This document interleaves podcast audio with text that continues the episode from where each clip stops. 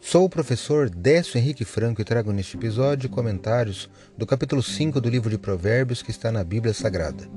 Este podcast segue o projeto Revivados por Sua Palavra, da leitura diária de um capítulo da Palavra de Deus. Me acompanhe aqui, onde iremos ler toda a Bíblia.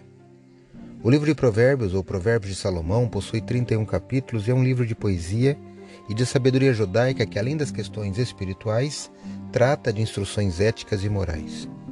No capítulo 5, Salomão exorta o estudo da sabedoria, mostra os danos da prostituição e exorta o contentamento, a liberalidade e a castidade.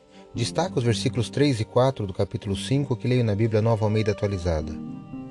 Porque os lábios da mulher imoral destilam mel, e as suas palavras são mais suaves do que o azeite, mas o seu fim é amargo como fel e cortante como uma espada de dois gumes. Provérbios 5, 13 e 4.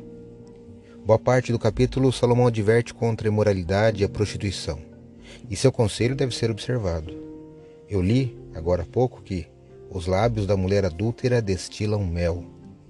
As palavras da tentação são suaves e doces ao ouvido porque são cuidadosamente calculadas para apelar às fraquezas herdadas e cultivadas da razão humana.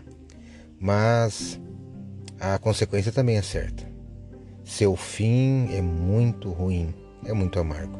Isso tem a ver com o remorso de quem cede a tentação que pode levar esse ser, agora escravo do pecado, até a morte.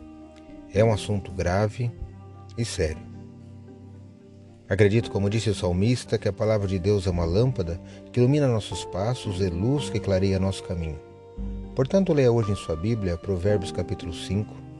Escolha pelo menos um versículo para refletir ao longo do dia e que seus passos e caminho sejam iluminados por Deus. Um abraço e até amanhã.